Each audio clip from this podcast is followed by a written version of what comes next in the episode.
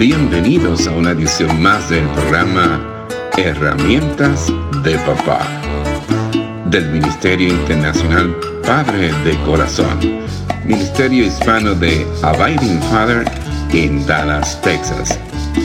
Para información del Ministerio Padre de Corazón, se puede comunicar por mensaje de texto o de voz al número 214 533 7899 214-533-7899 por correo electrónico a rafi arroba padredecorazon.org Rafi con Y al final. Rafi arroba padredecorazon.org Visita nuestra página web www.padredecorazon.org www.padredecorazon.org Con ustedes, Rafi Gutiérrez, pastor y director del Ministerio Internacional Padre de Corazón. De la palabra amable a una persona extraña. A la consideración más amorosa hacia el cónyuge, nuestras palabras vienen en muchas variedades. Las podemos clasificar como palabras alegres y agradables, palabras edificantes, palabras de agradecimiento, palabras de consuelo, palabras de exhortación y palabras amorosas. Muchas de las palabras que decimos no son ni amables ni lo contrario, son simplemente palabras informativas. Un intercambio de información o de datos con otras personas. Pero no somos robots. Nuestras palabras llevan un tono de voz. Un jefe que gruñe a trabajar, manada de flojos no genera una atmósfera tan positiva como el jefe que dice palabras de alientos tales como buenos días, ¿cómo están hoy? Hoy tenemos la oportunidad de hacer un trabajo de excelencia. El jefe no tiene que saltar y sonreír todo el día, pero una actitud amistosa y positiva comunica bondad. El tono de voz y la expresión facial son factores decisivos.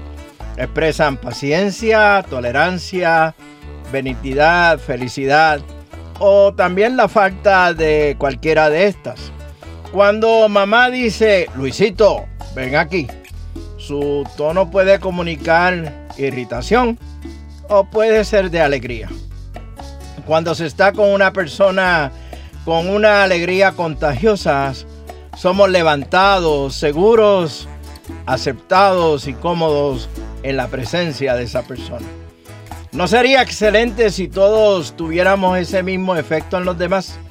Si deseamos mejorar nuestras habilidades de comunicación, este es el área por la que debemos comenzar para generar el mayor impacto. Al simplemente estar consciente de cómo sonamos y nuestro impacto en los demás, podemos tomar pasos para cambiar. Si desarrollamos la autodisciplina necesaria para ser alegres, nuestras emociones nos seguirán. Nuestra reacción positiva a las situaciones comunica una sensación agradable. Cuando le respondemos a alguien con tranquilidad y con comprensión, comunicación, aceptación, engendramos una atmósfera positiva. Una atmósfera positiva es mucho más probable que dé como resultado una relación productiva que el resultado que da una atmósfera negativa.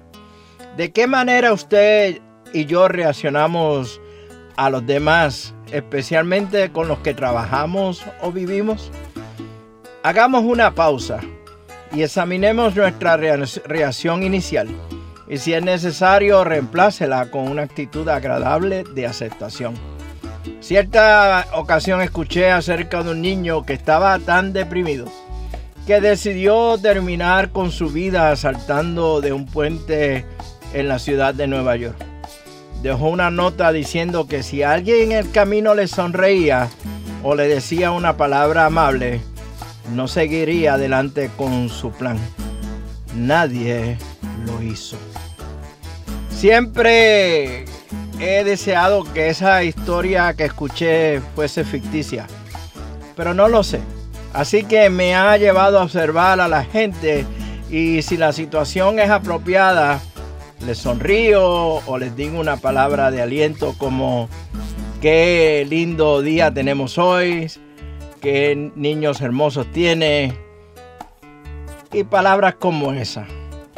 Simplemente también con decirles Dios te bendiga en el día de hoy. Es raro que alguien no reciba más bien, eh, no reciba bien mis comentarios. Usualmente sonríen de vuelta y tal vez establecemos una conversación. Las palabras edificantes se le dirigen a todas las personas, sea que estén tristes o alegres, asustadas o tranquilas, enojadas o contentas, desanimadas o animadas. Las palabras que levantan a la gente son consoladoras, protectoras, comprensivas y de aliento. Los niños necesitan muchas palabras de consuelo. Cuando no entienden una situación o están en dolor, un abrazo, un besito, un comentario los rodea de consuelo. Todo va a estar bien. Papá te va a cuidar. El consuelo de un padre representa el consuelo de nuestro Padre Celestial. Por medio de inculcar en nuestros hijos palabras hermosas de consuelos, encontradas en la Escritura, le enseñamos que la única fuente segura de paz se encuentra a los pies de nuestro Señor Jesucristo. Cuando se avista un huracán o un tornado, se nos alerta que busquemos refugio lo más pronto posible de manera similar, las palabras protectoras brindan refugio de los huracanes y tornados de la vida. Todos tenemos temores, algunos reales, otros imaginarios. Los niños suelen tener más que los adultos. Lupita, te voy a cargar cuando pasemos enfrente de ese perro grande que está ladrando. Panchito, quédate junto a mí para que no te pierdas.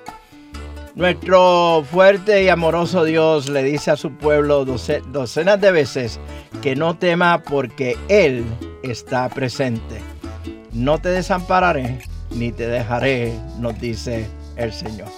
Romanos capítulo 8, versículo 28 nos dice que todas las cosas ayudan a bien a los que aman a Dios y que han sido llamados conforme a su propósito. Algunas veces el dolor de una persona herida es incrementado por la soledad. Cuando encuentra a alguien que ha pasado por la misma situación y que puede comprenderlo, comprenderla genuinamente, siente consuelo.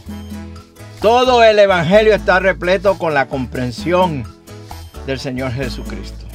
Jesucristo experimentó cada prueba posible que pudiéramos nosotros pasar. Él muestra el camino y comprende lo que pasamos. Por lo tanto, podemos acudir a Él en oración y encontrar un amigo fiel y comprensivo. Animar es infundir energía moral a una persona. Es como cuando alguien participa en una carrera de larga distancia y siente que no puede continuar. Entonces sus compañeros de equipo le gritan, tú puedes, ya casi terminas. Sigue hacia la meta. La vida está llena de carreras y desánimos. Unas palabras de ánimo puede alentarnos a seguir adelante. Las palabras de aliento son poderosas. Pueden inspirar al caído a esforzarse por alcanzar nuevas metas. Dan esperanza. Continuamos con esta serie titulada la bondad en peligro de extinción.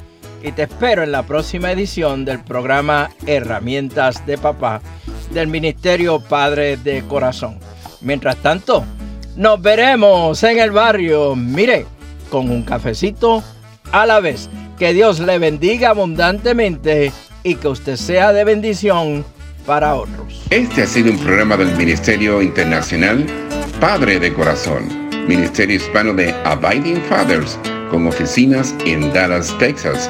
Nuestra misión es la de motivar, capacitar y comprometer a los hombres en su rol de padres y líderes en el hogar según lo ordenado Dios, haciendo discípulos del Evangelio de Jesucristo.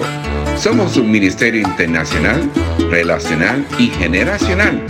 Para información del Ministerio Padre de Corazón, se pueden comunicar por mensaje de texto o voz al número 214-533-7899. 214-533-7899. Por correo electrónico a rafi arroba padre de corazón Rafi con Y al final. Rafi arroba padre de corazón